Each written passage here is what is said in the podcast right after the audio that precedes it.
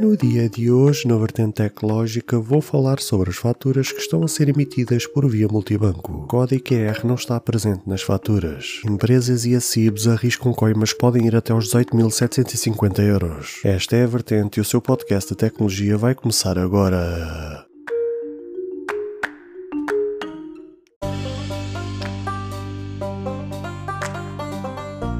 Olá, ouvintes deste podcast de tecnologia. Eu sou André Silva e esta é a minha, a sua, a vossa vertente tecnológica, onde aqui poderá ouvir notícias, entrevistas, coberturas de evento, opiniões e muito mais. Fica aí para ouvir esta vertente já a seguir.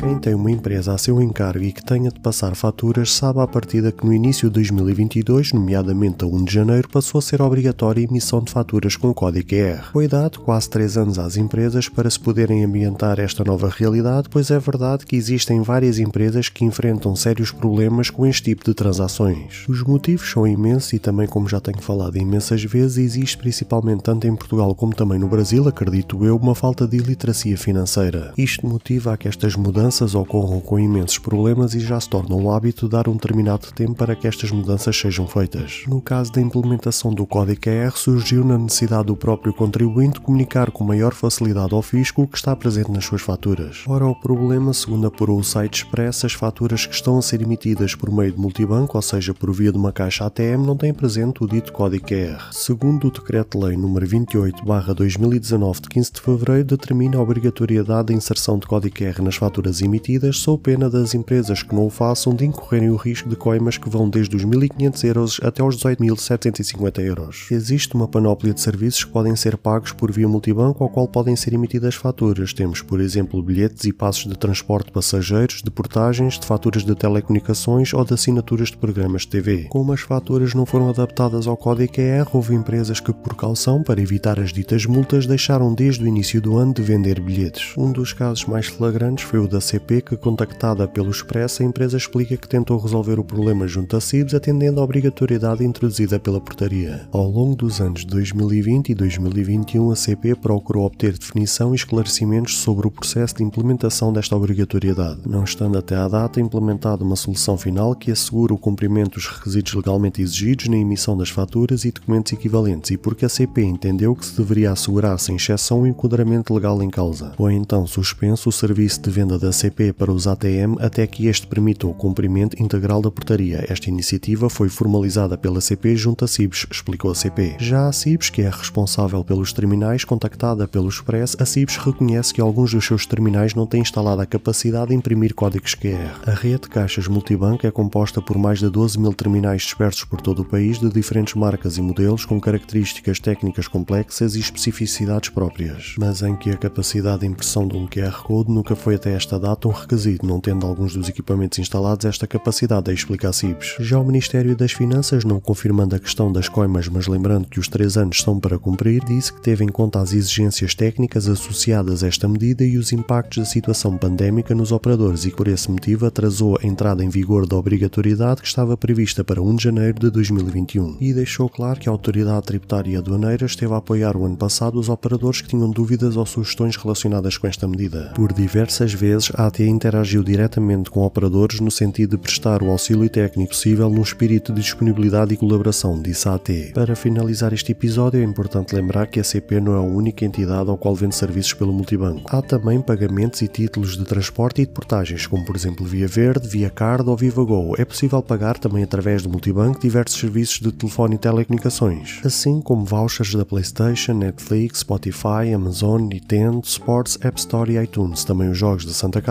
podem ser pagos por esta via.